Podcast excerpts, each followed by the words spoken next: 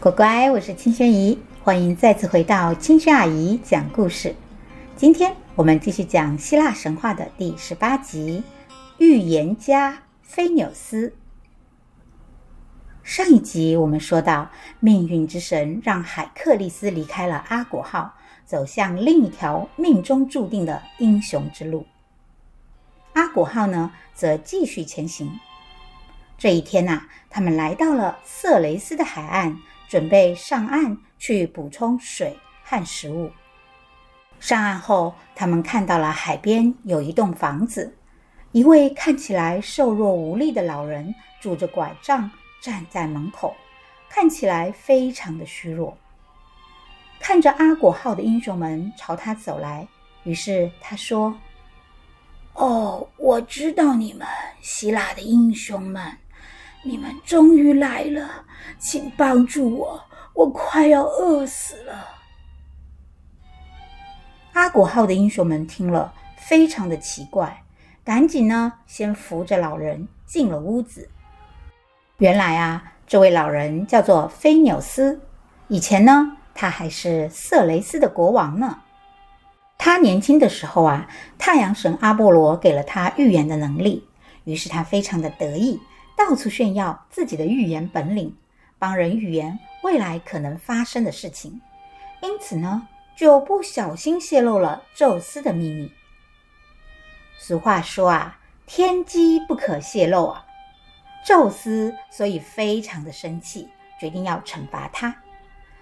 阿波罗让菲纽斯变成了盲人，接着呢，宙斯又派人头怪鸟来抢食菲纽斯的食物。人头怪鸟啊，是人头鸟身，一种奇怪的鸟，长得非常的大只。他们是宙斯的仆人。每当菲纽斯要吃饭的时候啊，人头怪鸟就会出现。他们像风一般的把餐桌上的食物抢食一空，就算没吃完的残渣啊，也会变得超级的臭，根本不能吃了。而且臭气久久不散，菲纽斯的家里呢，永远都是臭烘烘的，生活的非常的痛苦。菲纽斯的预言能力啊，所以让他早就知道，只有当一群希腊英雄从远方来到此地的时候，他才能有机会摆脱人头怪鸟的控制。所以呢，当他看见希腊英雄真的来了的时候啊，他感动的都要哭了。阿果号的勇士们很同情菲纽斯，于是赶紧帮他准备丰盛的晚餐，希望让他好好的吃一餐。但是果然呐，就像菲纽斯说的，他刚在桌边坐好准备用餐的时候，两只巨大的人头怪鸟。破窗而入，像风一样的直扑而来，把菲纽斯餐桌上的食物风卷残云一般抢食一空，而且还散发着恶臭的气味。希腊英雄们不能坐视不管，立刻冲上去打杀怪鸟。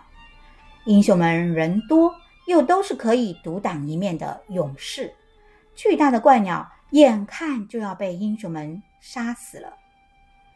就在刺刀刺穿怪鸟脖子的那一刻，一道明亮的光线穿透了空气。宙斯的信使赫米斯出现了。他说：“你们不能杀死他们，他们属于宙斯。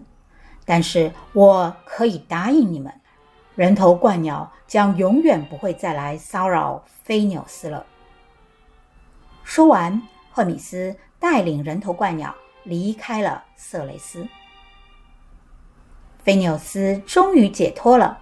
他开心的吃喝，好多年都没这么开心的吃东西了。菲纽斯吃饱喝足，对杰森说出了一个预言。他说：“亲爱的勇士们，你们将来要遇到一个死亡的海峡，那里有两块巨大的岩石。”这两块岩石是不固定的，它们在海上不停地移动，它们常常快速地碰撞到一起。因为海峡很狭窄，两块巨石啊撞来撞去，一般的船只根本无法绕过去。古往今来，还没有谁能穿过海峡的。如果不能穿过去，你们就无法到达科尔基斯国。但是，并不是完全没有办法的。那就是趁着两块岩石撞开之后出现的短暂空隙的时候啊，用尽力气，快速划桨，要飞快的像箭一样射出去。在船通过岩石之前呢，你们先放飞一只鸽子。如果鸽子能飞过去，你们就可以。如果顺利的闯过了壮岩，你们会经过一个亚马逊女人国。还有一个以挖矿为生的国家，你们都不要登陆，要一直往前走，直到走到科尔基斯国。但是要拿到金羊毛也是非常困难的，因为金羊毛有巨龙看守，你们会经历很多的考验。不过放心吧，到时候爱神会来帮助你们的。祝你们一路顺风。听了菲纽斯的一番话，阿古号的勇士们知道啊，后面的路途依然困难重重，但是胜利终将会属于他们的。对于英雄们来说，遇到困难都是必然，而他们也不期待事情会顺利完成，因为他们要的就是人生的大挑战与大冒险。阿果号又要出发了，菲纽斯赠送了许多食物给他们，还特别的送了一只鸽子，希望他们能够在通过撞岩的时候用上。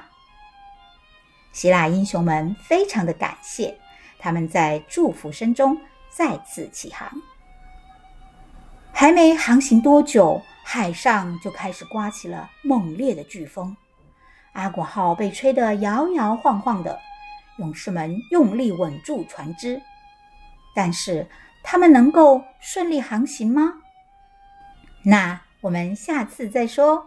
好了，乖乖，我们今天就到这里喽，下次再见，拜拜。